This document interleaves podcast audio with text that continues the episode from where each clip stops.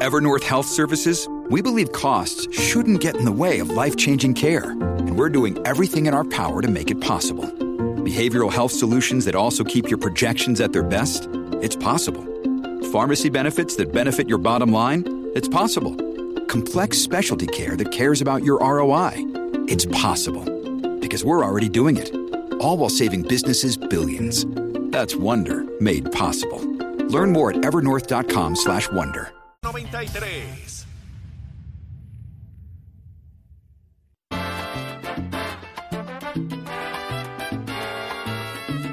Y de regreso ya a nuestra última media hora de programa. Este achero haciéndonos unos cuentos aquí. mire, pero no lo puedo contar al aire, no lo puedo contar al aire. Esto, mire, son, son, son, son internos, ¿sabes? Esto es como, como, como la, la fórmula, ¿verdad? De, de los jugos artesanales, eso. Bueno, nada, vamos. William, ¿qué te, Pri- privilegio abogado cliente. Privilegio abogado. Mira, privilegio abogado cliente e involuntario. E involuntario. William, ¿qué tenemos de almuerzo? Eh, unas costillitas al barbecue Uh. y una, ¿verdad? Unas papitas majadas y maíz por el lado.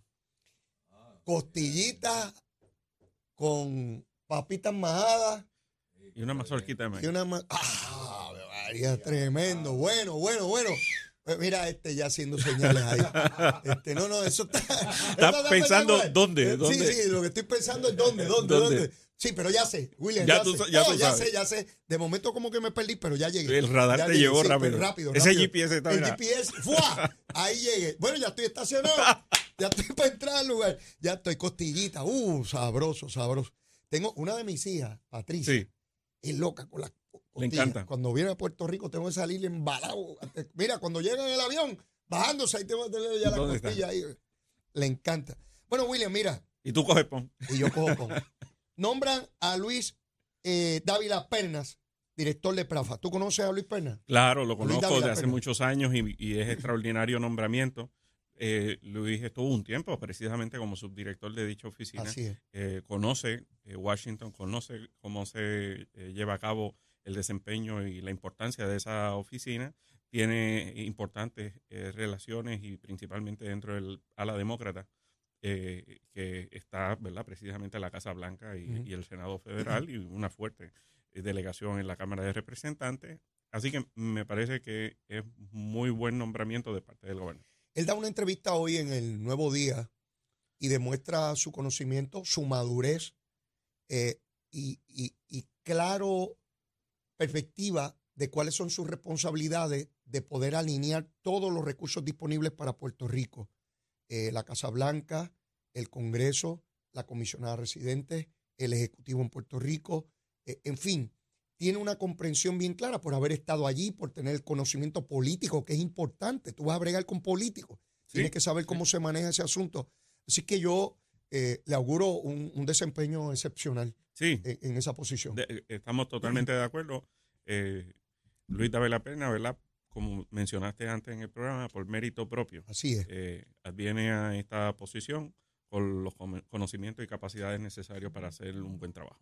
Eh, hoy me entero, fíjate qué interesante, lo, lo importante es que las agencias de gobierno comuniquen.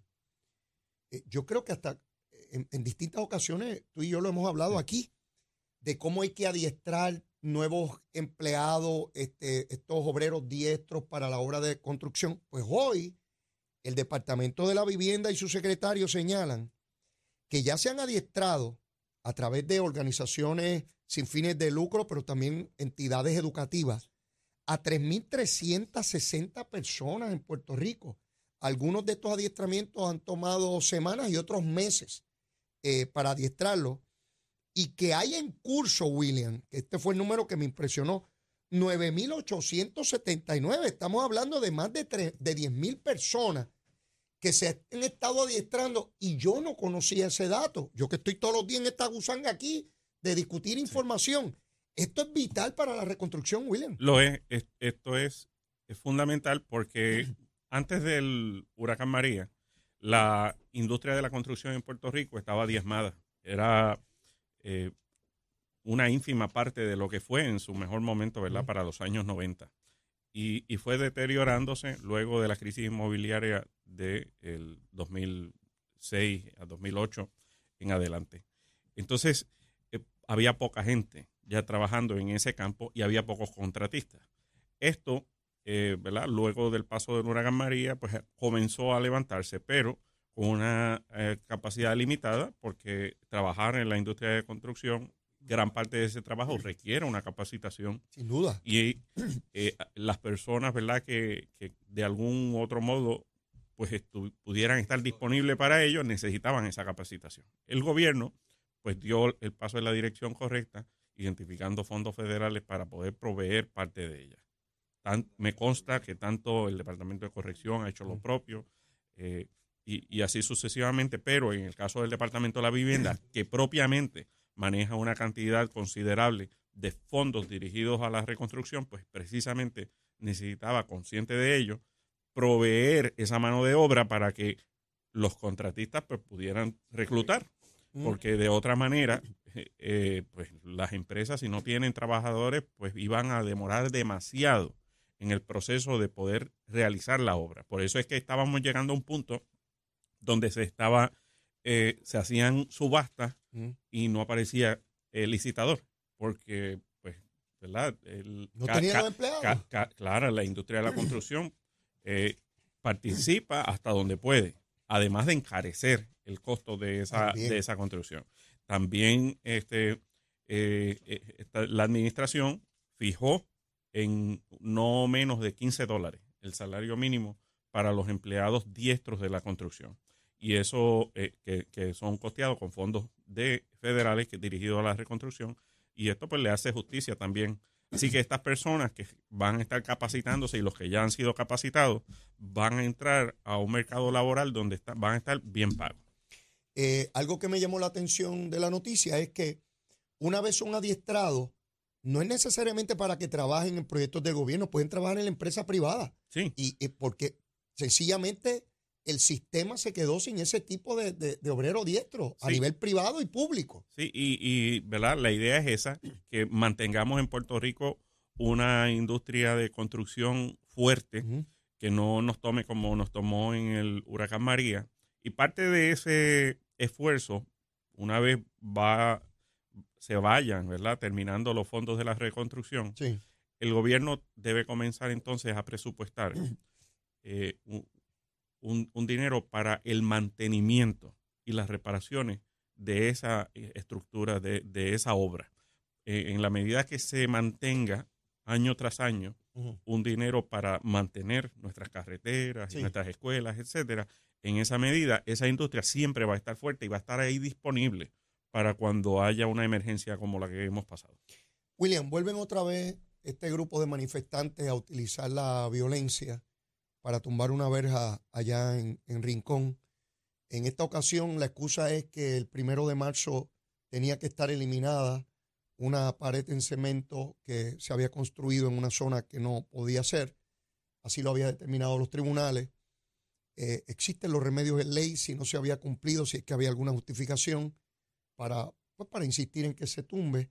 Sin embargo, estos manifestantes llevaron hasta una maquinaria pesada para romper eso allí provocando una reacción de, choque, de confrontamiento o confrontación. Eh, y yo me pregunto si no les bastó el incidente aquel donde hubo hasta disparo porque una acción crea una reacción. Y, nadie está diciendo que uno está de acuerdo con eso, es que es la naturaleza de los seres humanos cuando, cuando llegan situaciones conflictivas. Y, yo me pregunto eh, si lo que están buscando es precisamente eso, que haya una desgracia, William. Bueno, eso no es manifestación eso es delincuencia. Una cosa es el, derecho a la libertad de expresión, donde uno pues haga una eh, haga algún acto legítimo eh, en el lugar, en el tiempo correcto, eh, sin causar daño a, otras personas, sin, dañar propiedad. pues eso es, eso es legítimo. Pero dañar propiedad, eh, eh, vandalismo, e, eso no es libertad de expresión. Eso es delincuencia. Entonces, esa raya hay que trazarla porque estas personas lo que están haciendo es actos delictivos para provocar inestabilidad. Y eso no lo podemos permitir en una sociedad de ley y orden. Porque todos tenemos que medir y todos tenemos que ser empáticos con las dos caras de la moneda. Y tenemos que primero ponernos en los zapatos de las dos caras de la moneda. Y a nadie le gustaría que alguien vaya a su casa, a su propiedad, a causarle daño a su propiedad. Eso, eso no, en lo absoluto. Nadie puede estar de acuerdo con eso. Lo importante aquí, y la, responsabilidad de las autoridades, es establecer los perímetros necesarios para que el que quiera manifestarse y expresar sus posiciones con, y opinión con respecto a lo que sea lo pueda hacer. Pero una vez cruza esa raya y causa daño a una propiedad privada o causa daño a una persona eh, privada, que pague las consecuencias. Yo no tengo ningún problema, y e, ese es el derecho constitucional, a que ellos vayan allí y hagan expresiones y reclamen que tenía que estar tumbado el primero de marzo según una orden del tribunal. E, esa, expresión está avalada por unos hechos jurídicos eh, y hacer el reclamo de que no lo han acabado de hacer y llevar los recursos y los reclamos donde sea. Pero coger una máquina y empezar a romperlo ellos, eh, una vez usted comienza esa marcha, la otra persona tiene perfecto derecho a ir en contra de eso. Porque es que no, no ocurre de otra manera. Y los mecanismos legales están. Pues precisamente son los mecanismos legales los que están. Los que dijeron que es ilegal y que hay que removerlo. Implementando la remoción y la demolición.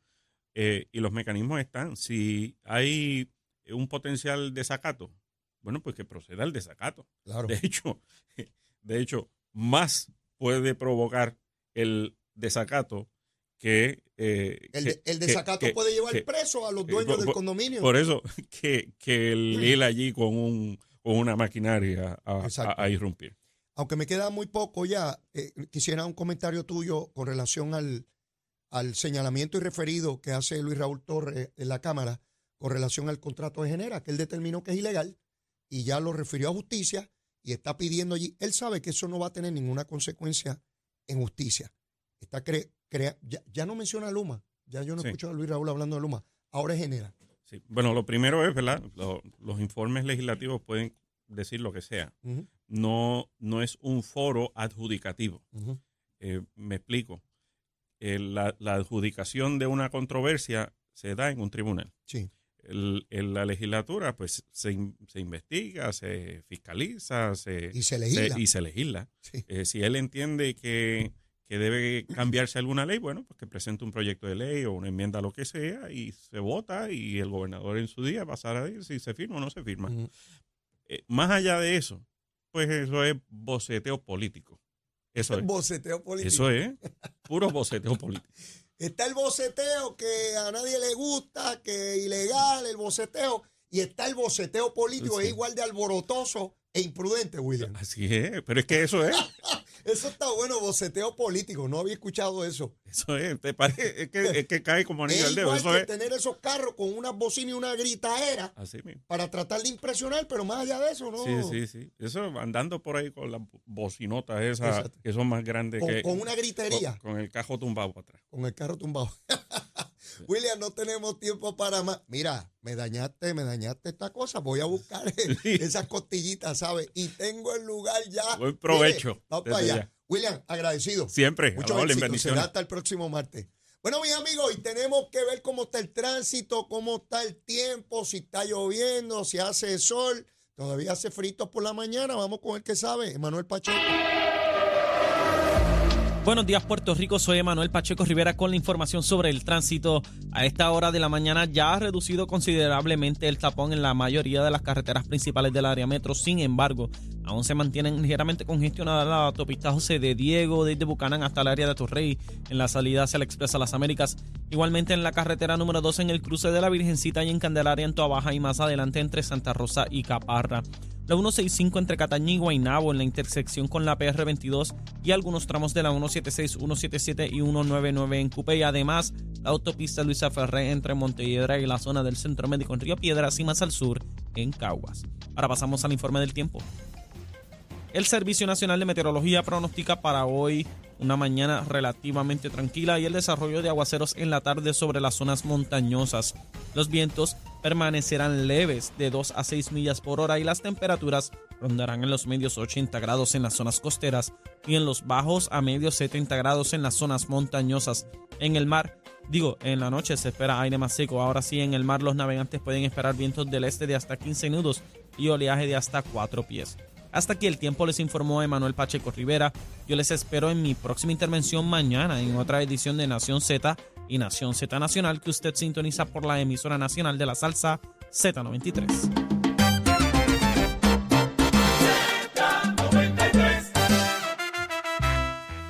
amigos, ya despidiendo el programa. Mañana miércoles estará Gabriel Rodríguez Aguiló con nosotros. No se pueden perder ese programa. Seguiremos hablando de las secuelas de asambleas de partidos políticos, los movimientos de los candidatos que siguen presentándose en las distintas colectividades. Pero mira, ya yo no tengo tiempo para más. Por hoy, por hoy. Ya mañana es otro día. Si usted todavía no me quiere la súplica, quiérame que soy bueno. Mire, bizcochito de tití sabroso, seguro que sí. Y si ya me quiere, quiérame más. Olvídese de eso. Vamos a seguirnos queriendo. Besitos en el cutis para todos. Llévatela, chero. Nada me importaba.